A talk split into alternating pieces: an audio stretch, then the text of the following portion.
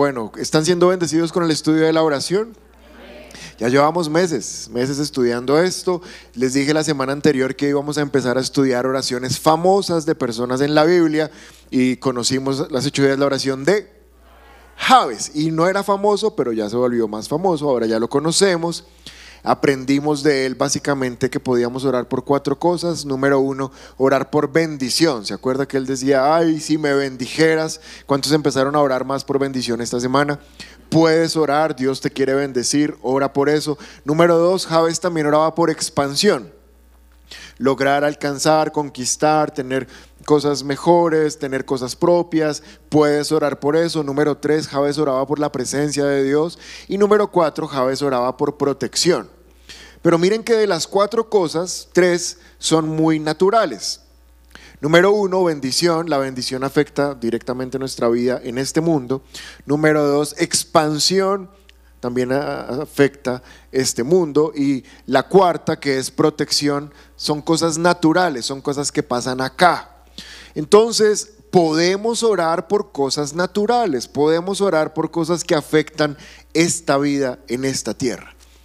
Hay grupos cristianos, hay iglesias cristianas, hay pastores cristianos que predican que quizás es bueno que nos pasen cosas malas, que, tengamos escasez, que nos enfermemos, y porque ahí como que Dios nos trata el carácter y nos mejora y nos saca lo malo que tenemos. Nosotros en nuestra iglesia no pensamos eso. Pensamos que tenemos un Padre que es bueno y lo que le gusta es bendecirnos. ¿Cuántos disfrutan de eso? Y, no lo pensamos, pues porque a mí se me ocurrió pensarlo y entonces yo lo quiero predicar así. No, son versículos como Mateo capítulo 7, verso 9 que me muestran esto. Miren, ¿quién de ustedes, dice Jesús, si su hijo le pide un pan, le daría una piedra? ¿Quién de ustedes? Depende, porque si es pan viejo, está como una piedra. Pero ninguno de nosotros quisiéramos darle pan feo a nuestro hijo, menos una piedra. ¿Y quién de ustedes, si su hijo le pide pescado, le daría serpiente? Pues si ustedes que son malos saben dar cosas buenas a sus hijos, cuánto más su Padre que está en los cielos les dará cosas buenas a quienes se lo pidan. ¿Qué es lo que quiere darnos Dios? Vamos, di con ánimo, ¿qué es lo que Él quiere darnos? Cosas buenas. Ahí no dice cosas viejas, no dice cosas duras para que cuando muerdas se te rompan los dientes. Ahí no dice cosas venenosas como una serpiente. Lo que Dios quiere darte son cosas buenas. Entonces, eh, no puedo aceptar ese evangelio donde dice que Dios quiere darme algo malo. No, en el mundo tendremos aflicciones, dice la palabra, pero confíen porque Él nos va a dar cosas buenas. Amén. Pero no solamente tenemos la capacidad de pedir cosas naturales, cosas de este mundo. También la Biblia, y hoy lo vamos a aprender a través de un hombre llamado Pablo, nos va a enseñar que Dios quiere darnos cosas diferentes, no solamente las de este mundo, sino que te quiere dar cosas espirituales. Y el título de la palabra de hoy es seis cosas que no pedimos, pero que Dios quiere darnos. O sea que hay cosas, y, pastora me decía, son más de seis, y yo, bueno, pero no me dañe el título. Seguramente son muchísimas más, pero es que estas son las que hoy voy a mostrarles a través de una oración de Pablo.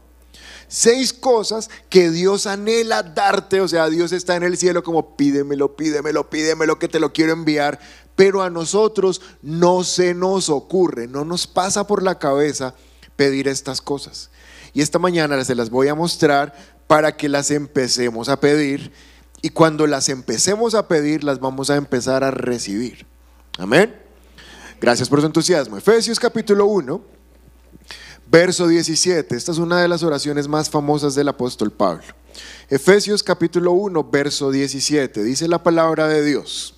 Y le pido a Dios, el glorioso Padre de nuestro Señor Jesucristo, que les dé sabiduría espiritual, que les dé percepción para que crezcan en el conocimiento de Dios. Pido también que les sean iluminados los ojos del corazón para que sepan a qué esperanza Él los ha llamado y cuál es la riqueza de la gloriosa herencia entre los santos Verso 19 dice, también pido en oración que entiendan el increíble poder de la, la increíble grandeza del poder de Dios para nosotros los que creemos en Él. ¿Cuántos creen en Él? Es el mismo gran poder que levantó a Cristo de los muertos y lo sentó en el lugar de honor a la derecha de Dios en los lugares celestiales. Esta es una de las oraciones más famosas de Pablo y la vamos a desmenuzar. Esto ya es palabra para gente grande. O sea, esto no es una predica como para alguien que dice, no, a mí masticadito no, y no les puedo masticar, hoy van a tener que cortar y comer. Bueno, entonces yo les mastico. Pero poquito. Vamos a ver seis cosas. Se las voy a enumerar para que los que están tomando nota las puedan escribir y después se las voy a explicar. Se las voy a enumerar primero. Dice Pablo, y le pido a Dios, el glorioso Padre de nuestro Señor Jesucristo, que les dé sabiduría. Si ustedes notan, Pablo no está orando por él, Pablo está orando por los efesios. Pero no significa que esta oración solamente aplique para otros, sino que la podemos hacer en primera persona. Es decir, que podemos orar que el Señor nos dé, di conmigo, nos dé Ahora di conmigo, me dé. Haz propia esta oración, di que el Señor me dé. Vamos a ver seis cosas que Pablo dice que debemos orar para que Dios nos dé. Primera, escriban ahí en sus notas. Primera cosa se llama sabiduría espiritual. Que me dé sabiduría espiritual. Número dos, ¿cuál es la segunda cosa? Dice ahí percepción. Personas están leyendo quizás otra versión de la Biblia donde no dice percepción, sino revelación. Puedes escribir cualquiera de las dos, percepción o revelación, o si eres más ñoño, pues escribes las dos. Siempre hay gente que, ay no, yo quiero las dos, coja las dos. Escriba las dos. Número tres, ¿cuál es la primera? ¿Cuál es la segunda? Los escucharon, ¿no? Ahí están. Se delataron solos percepción o revelación por quedar bien. Número tres, para que crezcan en el conocimiento de Dios. Eso es lo tercero que podemos pedir, conocimiento de Dios. Ahí llevamos las tres primeras cosas que nosotros usualmente no pedimos, pero que Dios quiere darnos. Verso 18. Pablo dice, pido también que les sean iluminados los ojos del corazón para que sepan a qué esperanza los ha llamado. La cuarta cosa que podemos pedir es la esperanza a la cual nos ha llamado. Escríbelo así, ya te lo explico. La esperanza a la cual nos ha llamado. La quinta es la riqueza de su herencia. Que podamos comprender la riqueza de su herencia. La cuarta es la esperanza a la que nos ha llamado, la quinta es la riqueza de su herencia y la sexta, verso 19 dice, pido que entiendan la increíble grandeza del poder de Dios. Entonces la sexta es poder entender la grandeza del poder de Dios. Entender, las tres, las tres últimas son entender, entender la esperanza, entender la herencia y entender el poder. Ahora que se las numeré, número uno, sabiduría espiritual, número dos, revelación, número tres, conocimiento, número cuatro, esperanza, número cinco, herencia, número seis, conocimiento. Ahora que se las numeré, les pregunto, ¿hace cuánto no oran por estas cosas? Yo podría decir con toda sinceridad que en todo este año no. O sea que yo específicamente ore, Señor, revélame la herencia gloriosa. O sea, lloré para que esa semana me fuera bien. Lloré para que no me pasara nada.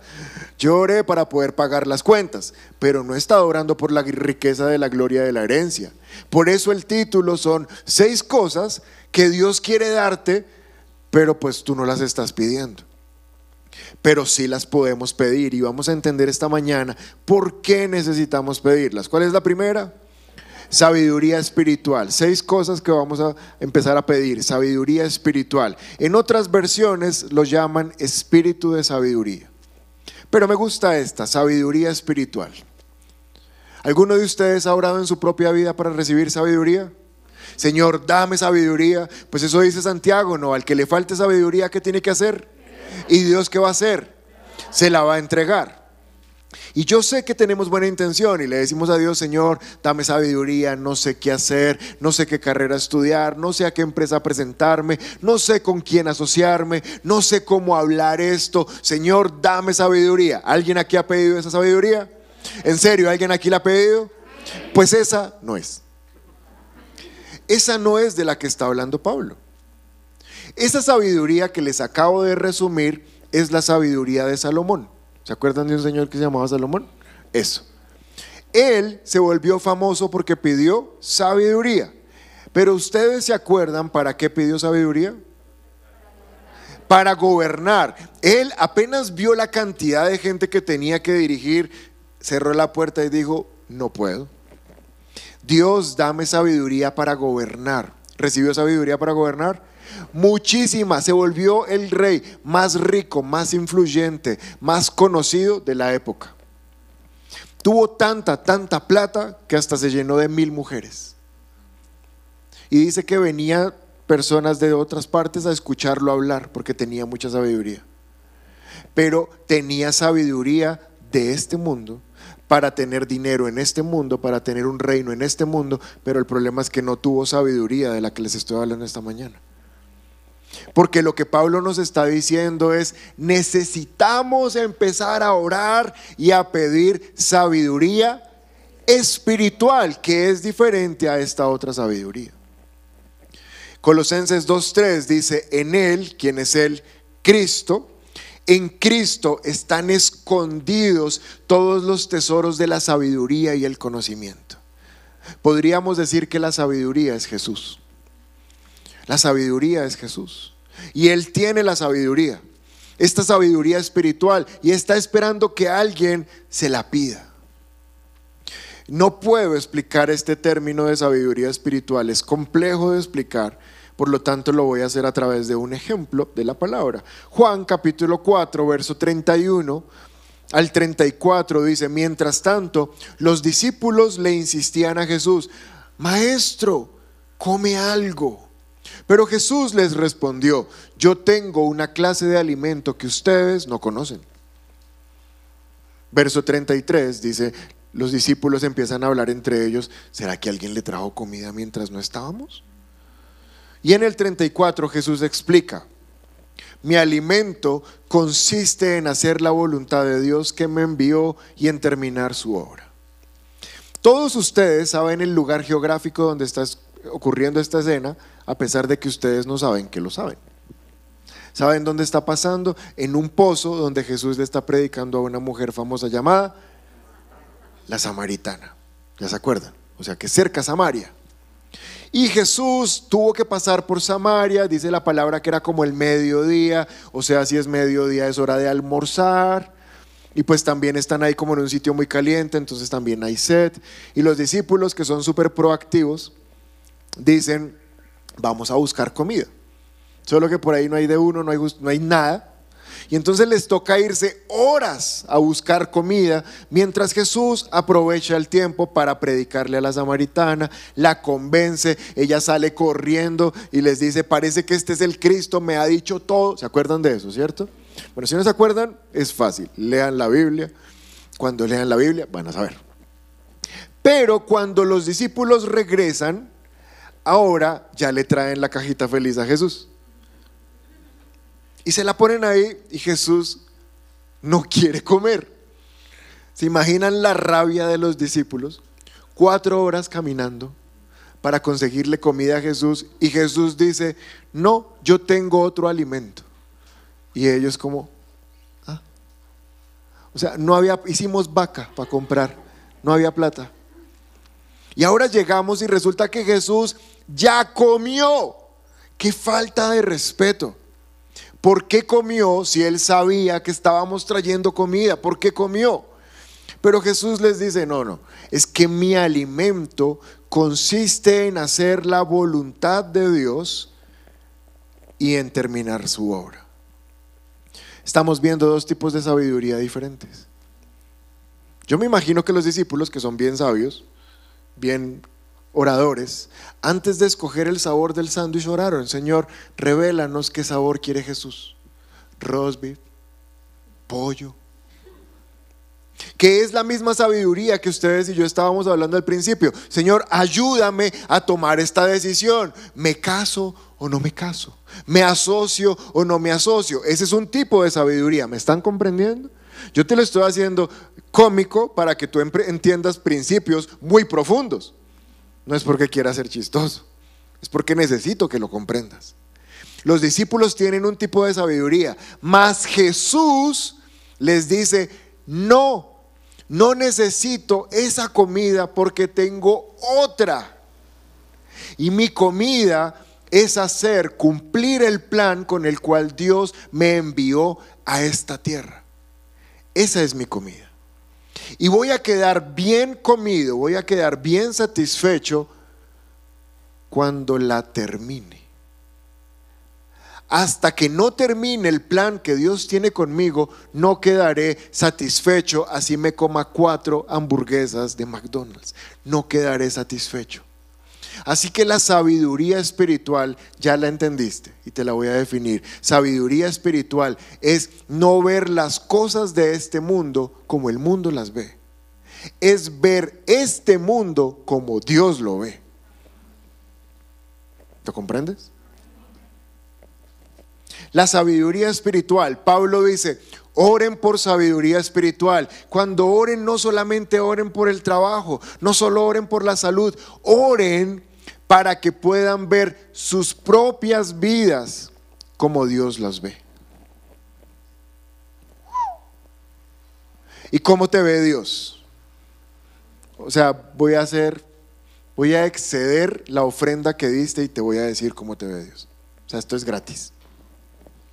Número uno, lo que Dios ve de ti, lo que Dios quiere que tú empieces a pensar, es que Él tiene un plan contigo. O sea, ¿qué sabiduría espiritual? Comprender que no vine a este mundo a ser profesional, que no vine a este mundo a casarme, que no vine a este mundo a ser papá, que vine a este mundo porque Dios tiene un plan conmigo en este mundo. Eso es sabiduría espiritual. Pero te, o sea, voy a exceder. No solamente es comprender que Dios tiene un plan contigo.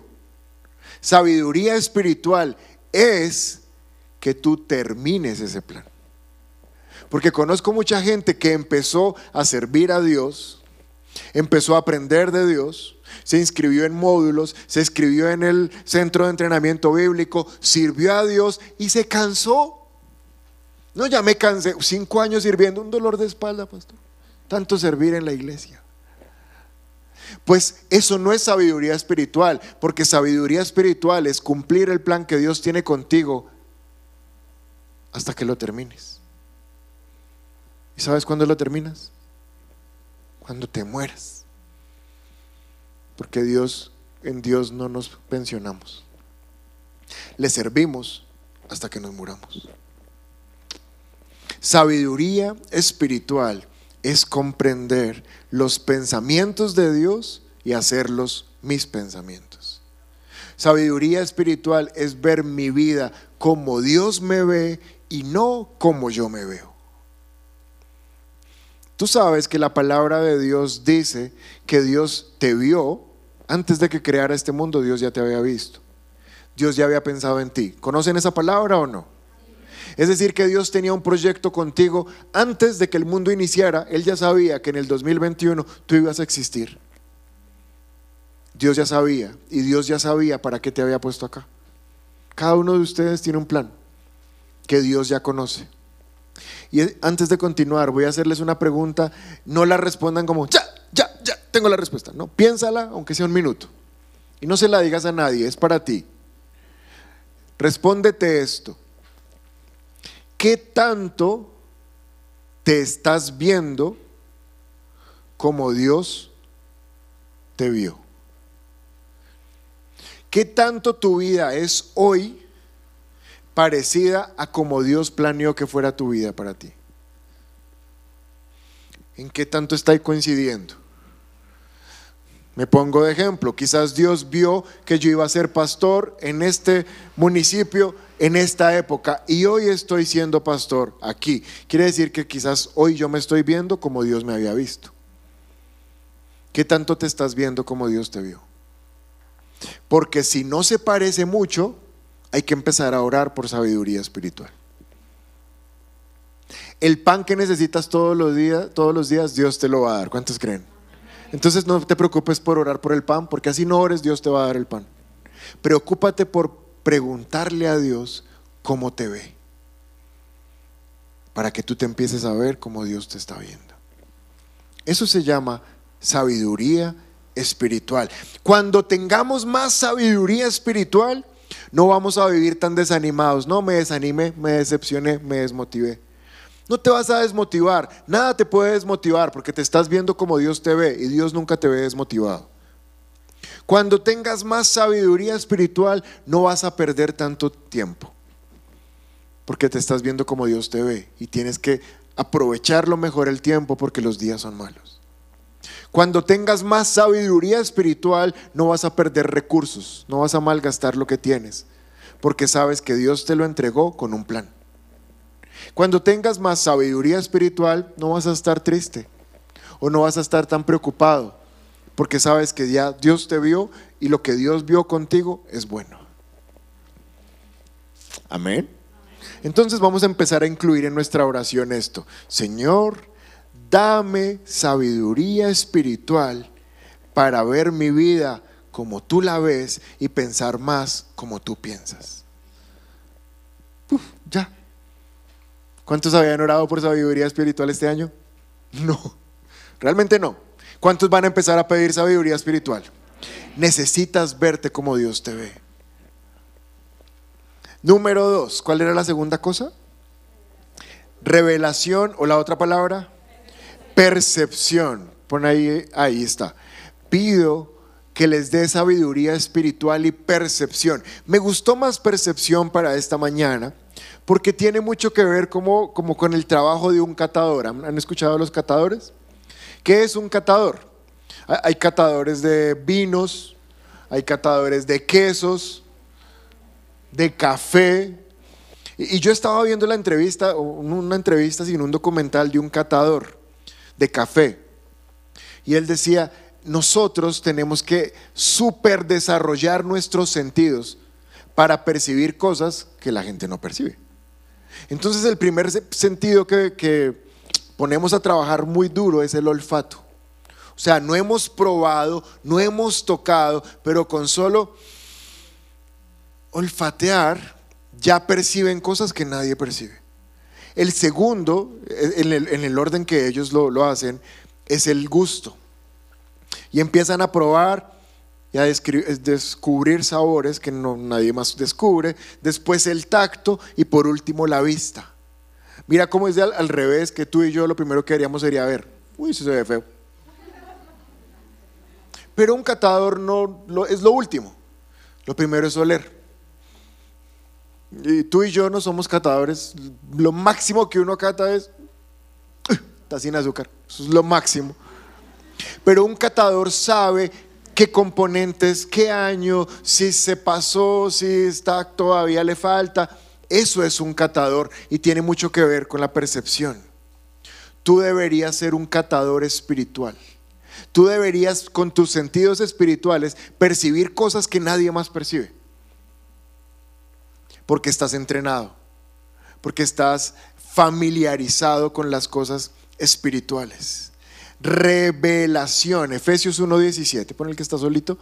Dice la palabra, pido a Dios, pido que el Dios de nuestro Señor Jesucristo, el Padre glorioso, les dé espíritu de sabiduría, ya lo vimos, y de revelación. Y de revelación. ¿Para qué necesitamos revelación? Para lo que dice ahí. ¿Qué dice? Para que lo conozcan mejor. ¿A quién? ¿A cuál? ¿Cuántos dicen que a Dios el Padre? Seis. ¿Cuántos dicen que a Cristo? Una. Bien, ¿no? Dos. Bueno, ¿cuántos dicen que al Espíritu Santo? ¿Cuántos no tienen ni idea? Levanten las dos manos. Eso, sean sinceros. ¿Qué es revelación? Revelación es conocer mejor. ¿Conocer mejor a quién? Lucas capítulo 10, verso 22. Lucas capítulo 10, verso 22. Jesús está diciendo, mi Padre me ha confiado todo. Y nadie conoce verdaderamente al Hijo excepto el Padre. Y nadie conoce verdaderamente al Padre excepto el Hijo. Focus con lo que sigue. Nadie conoce verdaderamente al Padre excepto el Hijo y aquellos a quienes el Hijo decida revelarlo. ¿Qué es revelación? ¿Qué? Solo un valiente que diga yo. ¿Qué es revelación? No, no, no, solo un valiente. Es que en grupo todos somos valientes. Levante la mano, pase al frente y dígalo. bueno, sin pasar. ¿Qué es revelación? Una mano arriba. No, no, no. Lo que está diciendo ahí. No. Conocer al Padre. Aquí dice, y aquellos a quienes el Hijo decida revelarlo. ¿Qué es lo que va a revelar? Al Padre. Ahora, ¿cuántos de ustedes conocen al Padre? ¿Lo no son hijos de Dios? Bueno, ¿cuántos conocen al Padre? No, no lo conocemos. Porque si lo conociéramos, no necesitaríamos que se nos revelara. Sabemos que somos hijos de Dios, pero no conocemos al Padre. Se los voy a mostrar con un ejemplo que está así calientico, calientico como el pan caliente. Porque pasó ayer. Ayer estoy en casa con mi hijo, estamos ahí estudiando música y entonces saqué una guitarra que hay por ahí y le pregunté a Jonathan, el pianista de hoy, dije, mándame las notas de una canción que la voy a tocar con mi hijo. Y entonces empecé a tocar la canción en la guitarra y a cantarla y mi hijo me miraba como... Y la tocaba y la cantaba hasta que él no se aguantó las ganas y me dijo, papá, ¿tú cómo aprendiste a tocar guitarra? ¿Por qué me preguntó eso? Porque él nunca me había visto tocar guitarra. Ahora quiero ser muy sincero, también lo dije en la otra reunión, quiero ser sincero con ustedes, mi hijo tiene seis años y en estos seis años nunca lo he abandonado, o sea, siempre he ido a la casa. Él me conoce. Pero en seis años nunca me había visto usar una guitarra. De tal manera que cuando mi hijo me vio tocar, me preguntó, pero ¿cómo aprende? O sea, no sabías cómo aprendiste en este momento a tocar guitarra. Él pensaba que mágicamente yo en ese momento había empezado a tocar guitarra. Entonces le dije, no hijo, porque tocó, tocó la guitarra hace como 20 años. Y él, ¿en serio? Yo sí. Ay, yo no sabía. yo, que tú no supieras no significa que yo no la supiera tocar. Ahora no es que sea el guitarrista. Pero pues ahí. Entonces me dijo, ¿me enseñas? Y yo, bueno, entonces le enseñé cómo se toca un re. Re. Y estaba feliz. Porque algo que él no sabía que su papá hacía, lo acababa de descubrir ayer. ¿Sabes qué pasó ayer? Se le reveló algo de su padre que él no conocía. Tú sabes que Dios es tu papá, pero hay innumerables cosas de tu papá que tú no conoces. ¿Cuál fue el beneficio de que mi hijo supiera que yo tocaba algo de la guitarra? Que ahora me puede preguntar, ¿me enseñas otra cosa? ¿Qué produce la revelación? Escucha, es un ejemplo básico de una verdad profunda. ¿Qué produce la revelación? Confianza. Ahora mi hijo confía que yo le puedo enseñar. ¿Por qué? Porque conoció algo de mí que no conocía. Cuando tú conozcas cosas de Dios que no conoces, vas a confiar en Él como Padre. Mientras Dios no se te revele como Padre, la religión siempre va a ser una religión, Dios siempre va a ser un Dios eh, lejano y estar aquí en la iglesia o no venir va a ser una opción para ti, la que quieras decidir. Cuando Dios se te revele y tú entiendas que es tu papá que te ama y que daría todo lo que tiene por ti, para ti venir un domingo no es opción, es lo mejor que te puede pasar. Para ti el cristianismo no es una religión, es la manera como te conectas con tu Padre pero no conocemos a Dios. Y hemos orado, Señor, sáname de esta lumbalgia, por favor, en el nombre de Jesús. Lumbalgia, afuera. Hemos orado por salud física, pero Pablo me está diciendo, lo que necesitas es orar para que se te revele de quién eres hijo. Y con lumbalgia o sin lumbalgia vas a ser feliz. Dios santo. Cuando se te revela a Dios como Padre, se te revela a Jesús como Hijo. Y entonces empezamos a entender que si queremos llegar a ese Padre, la única manera de llegar a ese Padre es por Cristo. Entonces la revelación se empieza a extender. ¿Me están entendiendo? Y cuando a ti se te revela que Cristo es necesario para llegar al Padre, se te revela otra cosa. Y es que la iglesia es el lugar donde conoces a Cristo. La iglesia es el lugar donde se habla de Cristo, donde se predica de Jesús, donde se quitan velos que no nos dejaban ver. Cuando se te revela que la iglesia es un lugar donde tú creces, vienes a la iglesia y cuando estás ahí aprovechas al máximo para poder adorar a Dios. Porque se te revela que a tu papá le gusta que tú lo adores. Y en ese proceso de revelación también comprendes que servir a Dios es lo mejor que puedes hacer, porque ahora no solamente tú tienes revelación como hijo, sino que otras personas a través de tu servicio van a conocer a Dios como su papá. Entonces la revelación no para, ¿me estás entendiendo? Y podemos decir, no quiero ofender a nadie, pero yo puedo decir que si alguien me dice, es que a mí no me gusta levantar las manos, a mí no me gusta cerrar los ojos, a mí no me gustan sus canciones, lo que te falta es... Gracias, ustedes lo dijeron, yo no. No entiendes nada. Porque tú no vienes a cantar para ver que aquí te vean cantar. Tú adoras porque se te reveló que tu papá quiere ser adorado. Cuando alguien me dice, no es que yo no tengo tiempo para servir, servir gasta mucho tiempo yo estoy muy ocupado, no se te ha revelado nada. Porque cuando tú sirves, ayudas a que a otras personas se les revele que también son hijas de Dios. Creo que tenemos que empezar a orar por más revelación. ¿Alguien de acuerdo? ¿Cuál era el tercer, lo tercero por lo que teníamos que orar? Por conocimiento. ¿Alguien me recuerda el primero? El segundo. ¿Percepción o? Revelación. O sea, si tú eres ñoño, tranquilo, habla, habla. O revelación. Revelación, revelación, no les di la definición de revelación. Revelación es la capacidad de conocer a Dios como Padre y de esta manera poder confiar en Él. Eso es revelación, poder conocer más a Dios como Padre y de esta manera confiar en Él. Jesús quería revelarnos al Padre para que pudiéramos confiar en Él. Número tres, conocimiento. Conocimiento. Pon el versículo, pido, verso 18, Efesios 1, 18. Pido que les sean, mentiras, les, les engañé. Efesios 1, 17.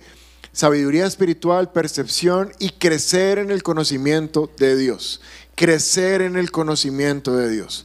¿Cuántos de ustedes, mírame, solo con estos dos conceptos que les acabo de explicar, uno, sabiduría espiritual, dos, revelación o percepción, ¿cuántos de ustedes ya en este mismo momento pueden decir, uy, es que me falta conocer mucho más a Dios? ¿Cuántos llegaron creyendo que sabían y ahora solo con dos puntos se dan cuenta que nos falta es todo? Bueno, los sinceros.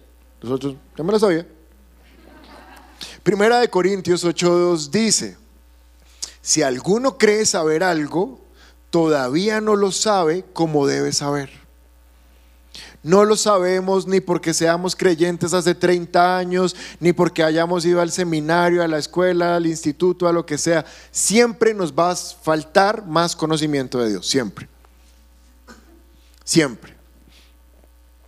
Por eso Pablo dice, necesitan orar para tener más conocimiento necesitan orar para que se les amplíe, porque esto no se aprende con los sentidos físicos. Estas son cosas demasiado profundas que solo pueden recibirse si Dios los, las revela. ¿Y Dios a quién se las revela?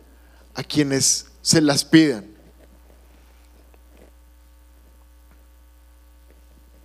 Segunda de Pedro, capítulo 1, verso 2. Dice su palabra, que Dios les dé cada vez más gracia y paz. A medida que crecen en el conocimiento, di conmigo, crecen en el conocimiento. O sea que uno puede crecer en el conocimiento de Dios y de nuestro Señor Jesús. Verso 3, su divino poder, al darnos el conocimiento de aquel que nos llamó por su gloria y excelencia, nos ha concedido todas las cosas que necesitamos para vivir como Dios manda. Hay un ejemplo que Dios me mostró, porque estas son verdades muy profundas. Hoy lo que te decía, te estoy predicando temas que no son papillas, son churrasco. Pero churrasco es de argentino así grueso, sangrón. Ese. Esta es carne sólida. Por eso son ejemplos muy básicos para que los podamos comprender. Y para poder entender el conocimiento, para poder entender esto que está diciendo acá, cuando nos dio el conocimiento, miren el verso 3, al darnos el conocimiento de aquel que nos llamó, nos ha concedido todas las cosas que necesitamos para vivir como Dios manda. Quiere decir que cuando tú recibiste el conocimiento de Dios, con ese conocimiento ya recibiste todas las cosas que necesitas para vivir en este mundo. Ya las recibiste. Ahora vamos al ejemplo fácil que les voy a decir. Si está lloviendo, se van a mojar. Ahorita oramos y verán que la lluvia se va. Tranquilos. Mientras llueve, disfrutemos que aquí hay techo. Cuando tú comprendas el conocimiento de Dios, te vas a dar cuenta que todo lo que necesitas ya está suplido.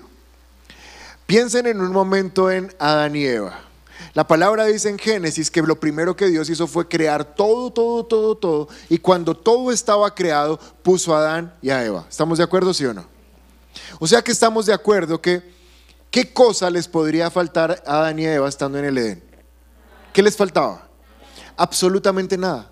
Si ven, ya se fue la lluvia. ¿Tan rápido? O sea que lo tenían todo. Entonces, ¿por qué terminan comiendo de ese árbol si no les hace falta? ¿Me entienden? Porque no tenían conocimiento de que ya lo tenían todo.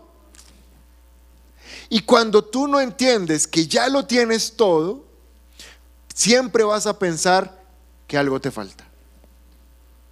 Ahora, enfoca la atención. Al tener a Cristo, ¿cuántos tienen a Cristo? Al tener a Cristo, ya lo tienes todo ya lo tienes absolutamente todo. Porque la palabra de Dios dice que si nos dio a su Hijo, ¿cuánto más no nos dará todas las cosas que necesitamos? ¿Dice eso o no dice? Salmo 23 dice, si el Señor, bueno, que no se en el Salmo 23, si el Señor es mi pastor, nada me falta. ¿Jesús es tu pastor? Jesús es tu pastor. Jesús es tu pastor. Nada te falta. Nada te falta. El conocimiento de Dios me permite comprender que si yo tengo a Cristo, nada me falta. Pero como yo no lo tengo revelado, entonces para mañana no hay pan y yo lo que digo es, me falta el pan. O sea, chévere lo que dice la Biblia, pero me falta. Sí me falta. No, la realidad es que nada te falta tú lo tienes todo. Así no lo veas, tú lo tienes todo. Adán y Eva lo tenían todo y a pesar de tenerlo todo, comieron de lo único que no necesitaban. ¿Es claro? Qué ridículo que una persona teniendo todo vaya y coma de la única cosa, solo era una cosa, era un árbol. Y el único árbol que no necesitaban, ese fueron y se lo comieron. Cristianos, tú en Cristo lo tienes todo. Y si lo tienes todo, no tienes que comer la única cosa que no necesitas, que se llama pecado. El pecado es una mentira del diablo que te dice, ah, si estuvieras casado podrías tener relaciones sexuales, pero como eres soltero, entonces te toca fornicar o, ver pornografía porque te falta, o sea, te falta el placer de tu cuerpo. No, diablo tonto, a mí en Cristo nada me falta. Y menos la única cosa que tú me ofreces que realmente a mí no me sirve. Estoy desesperado, estoy angustiado, estoy ansioso, como que no me hallo, necesito un cigarrillo, me falta un cigarrillo. No te falta. Lo tienes todo, nada te falta. Me siento solo, nadie me quiere en la vida, pobrecito yo, nunca he tenido una relación y, preciso este es el único con que me pude cuadrar, me trata mal, pero bueno, al menos me dice que me quiere. Ese man no te falta. A ti no te falta nada. Pero cuando no comprendes que nada te falta, la única cosa ridícula que te ofrecen, de esa te pegas. ¿Estoy siendo claro? Porque no tenemos conocimiento de que al tener a Cristo, nada nos falta. ¿Saben qué decía Pablo? Yo sé vivir con mucho o sé vivir con poco. O sea, no me importa si la nevera está, no cierra, te lo llena.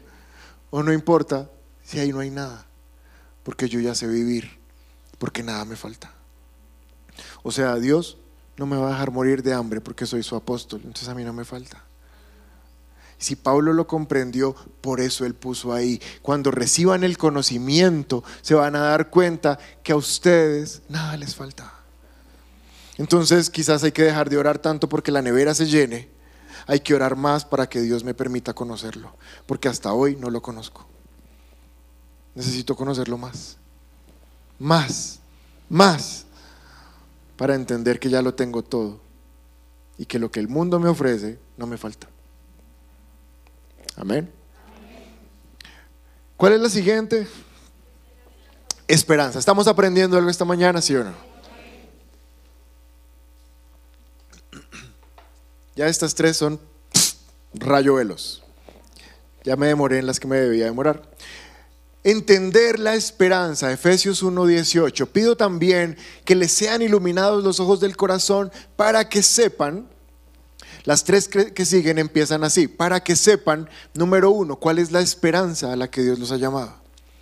Si tú lo quieres resumir, en una sola frase, porque el cuaderno es pequeñito, la cuarta cosa por la que debes pedir es por esperanza. Esperanza. ¿Qué es esperanza? Esperanza es la capacidad de esperar. De saber que lo que viene va a llegar. Eso es esperanza. ¿Qué pasa? Pueden mirarme un segundo. Este mundo no tiene esperanza. Este mundo no tiene esperanza porque no sabe qué va a pasar. Y como este mundo no tiene esperanza, pone su esperanza, por ejemplo, en una vacuna. ¿Cuándo llegará la vacuna? ¿Cuándo me vacunarán? ¿Y qué si a estos nuevos virus ya no les gusta esa vacuna? Entonces ya perdimos la esperanza, porque el virus mutó y ya las vacunas que hay dicen, no, ya no me gusta, voy a cambiar el mundo no tiene esperanza. E, en este momento en Colombia estamos esperando a ver si aprueban o no aprueban una reforma que le va a poner IVA, que le va a poner no sé qué. Y eso es lo que el mundo espera. ¿Será que habrá más impuestos? ¿Será que habrá más pobreza? Esa es la esperanza de los desesperanzados. Mas la iglesia no tiene la esperanza que tiene el mundo. Y por eso Pablo dice, oren para que entiendan cuál es su esperanza. Porque si tu esperanza, si tu esperanza es saber que te pongan la vacuna, pues qué tal que no te la pongan nunca. Les voy a poner un ejemplo. Primera de Tesalonicenses capítulo 4, verso 13. Pablo está hablando con los tesalonicenses, los cuales están muy tristes porque no saben dónde están sus familiares muertos que creyeron en Cristo. Están tristes y no, nunca los vamos a volver a ver, los perdimos, oh, mi mamá, mi abuelita, mi tía. Entonces Pablo dice, amados hermanos, quiero que sepan lo que sucederá con los creyentes que han muerto. Lean conmigo lo que dice después de la voz de tres. Un, dos, tres. No, pero no solo tres. Toda la iglesia. Un, dos, tres. Paren. Para que no se entristezcan como los que no tienen esperanza. ¿Qué ocurre cuando uno no tiene esperanza? Pues que cualquier noticia, cualquier cadena de WhatsApp te llega y te entristece.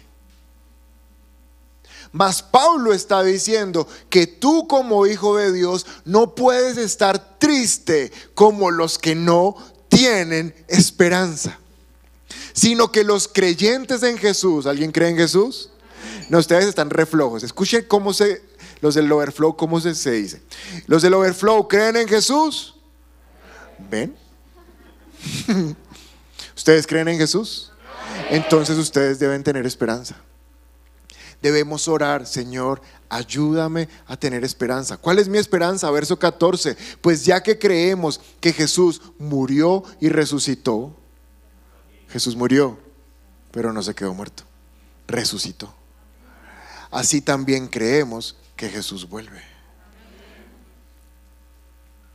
Verso 16. 17, perdón. Entonces nosotros estaremos con el Señor para siempre. con vacuna o sin vacuna. Estaremos con el Señor para siempre. Entonces como Pablo los vio ahí todos así con, el maquillaje corrido de llorar, porque no tenían esperanza, les dice, así que anímense unos a otros con estas palabras un cristiano no puede ser una persona sin esperanza. Y se nos pegó un dicho que se volvió famoso y también nosotros los cristianos. ¿Cómo está? Esperar a ver. Esperar, esperanza, esperar a ver. Tú como cristiano no tienes que esperar a ver nada. Y si quieres ver algo, ve y búscalo en la Biblia. Porque la Biblia dice, los pensamientos que tengo para ustedes son pensamientos de bien y no de mal, para darles un futuro y una esperanza. ¿Quieres saber qué esperar? Espera lo bueno, porque Dios dijo que lo que tiene para ti adelante es bueno. Así que la semana no ha empezado, pero yo sé que mi día lunes es bueno. Salgan las noticias que bien o mal, a mí no me interesan las noticias. Las noticias se están escribiendo hoy. La Biblia se escribió hace miles de años. Estas son mis noticias. Esta es mi esperanza. ¿Y por qué puedo confiar que lo que Cristo y lo que la palabra dice es verdad? Porque Cristo murió y resucitó. Si Cristo se hubiera quedado muerto, yo estaría muy preocupado. Pero como resucitó, yo tengo esperanza que todo lo que la palabra dice acerca de mí, de mi familia, es verdad. ¿Se acuerdan de Javes hace ocho días? Generación tras generación, tras generación. Así que no tengas preocupación. Tus generaciones están bendecidas. Esa es tu esperanza. La quinta dice entender la herencia. ¿Qué es entender la herencia?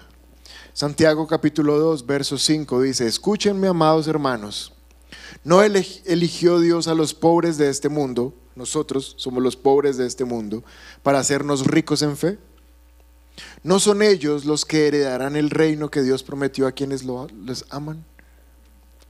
Quinta cosa por la cual debemos orar es para poder comprender, mírame, que el reino de Dios es eterno y que esta vida se va a acabar.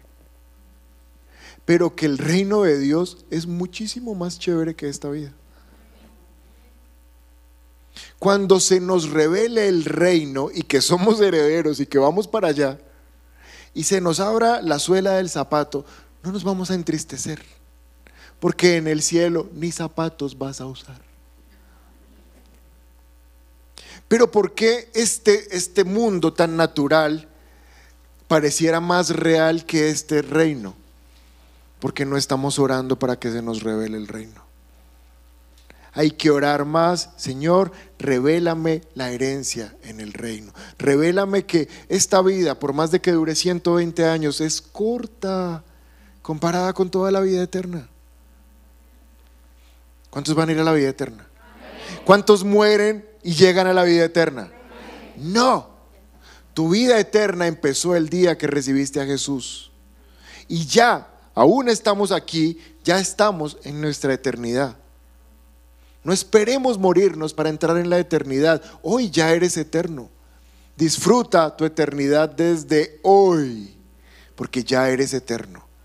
Ese es el problema. Si no entendemos esto, por eso siempre decimos, no, mañana sí, mañana sí, no es hoy. Hoy ya eres eterno, hoy ya eres hijo de Dios, hoy ya estás en el plan de Dios para tu vida. Vívelo. Pero la quinta cosa es comprender nuestra eternidad. Y la sexta terminamos con esto, dice, oren para entender, pon el versículo por favor, miren esto tan impresionante, el verso 19. Oren para que entiendan la increíble grandeza del poder de Dios. La versión Reina Valera dice la supereminente grandeza de su poder para con nosotros los que creemos. La supereminente grandeza de su poder. ¿Por qué Pablo usa tantos superlativos? Porque es que describir el poder de Dios es muy difícil. Y a nosotros no se nos ha revelado el poder de Dios. Seguro, no se nos ha revelado. Hay una noticia que salió en el periódico de ayer que dice que Irán logró enriquecer su uranio al 60%.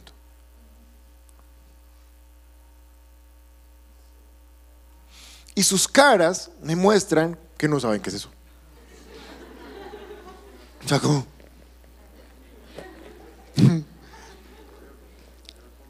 Pero hay naciones muy preocupadas porque Irán haya hecho eso. Porque su, su poder militar nuclear se ha incrementado. Y dicen que lo van a poder enriquecer quizás al 90%. Y los que hacen hum es porque quieren parecer intelectuales. Al 90%. No, mire, a nosotros nos da igual si es al 10, al 50. No tenemos ni idea qué significa eso, porque estamos en Colombia. Si estuviéramos ahí, al lado, en Israel, de pronto nos preocuparía, pero acá. ¿Por qué no te interesa que el poder de esa nación se haya incrementado? Simplemente porque no entiendes qué es eso. ¿Por qué no entendemos el poder de Dios? Y al no entenderlo, para nosotros es como, ah, el poder de Dios. A veces el poder de Dios es tan incomprensible que no lo valoramos. Y por eso cualquier jaqueca, cualquier llamada fea, cualquier cosa nos desestabiliza completamente. Pero Pablo dice, oren para que puedan comprender que el poder de Dios está en ustedes. ¿Y cuál es ese poder? Verso 20. Es el mismo poder que levantó a Cristo de los muertos. El poder de Dios que está disponible para ti te puede levantar de cualquier situación que estés atravesando hoy. Financiera, familiar, de salud, de lo que sea. El poder de Dios dice que levanta. ¿Dónde estaba Cristo? Entre los muertos estaba bajo el poder de las tinieblas. Quiere decir que el poder de Dios te levanta por encima de cualquier poder de las tinieblas. Primera de Pedro 1.5 y con esto terminamos. Por la fe que tienen, ¿alguien aquí tiene fe? Por la fe que tienen, Dios los protege con su poder hasta que reciban la salvación, la cual está lista para ser revelada el día final a fin de que todos los vean. ¿Qué dice Pedro? Mira mi iglesia que ya terminé. El poder de Dios te va a proteger todos los días de tu vida hasta que partas de este mundo. Todos los días de tu vida. Y así no comprendas si está al 10 o al 60%. Ese poder es demasiado grande para ser comprendido. Y la única manera de que lo podamos comprender es decirle a Dios, Señor, enséñanos tu poder. Enséñanos tu poder. Enséñanos cuál es esa herencia que tenemos cuando nos vamos. Enséñanos que siempre un hijo de Dios siempre tiene esperanza, siempre. A nosotros no nos aplica, la esperanza es lo último que se pierde, ¿no? Nunca la podemos perder, porque nuestra esperanza es eterna. Si es la primera vez que te conectas con nuestra iglesia y quieres aceptar a Jesús en tu corazón, te invitamos a que des clic en este video. También queremos conocerte, así que te invitamos a que nos dejes todos tus datos personales en nuestro sitio web. Por último, si quieres ver nuestro último video, te invitamos a dar clic aquí. Recuerda suscribirte, activar las notificaciones y seguirnos en todas nuestras redes sociales. Somos un lugar cerca de ti y trabajamos por una nueva generación.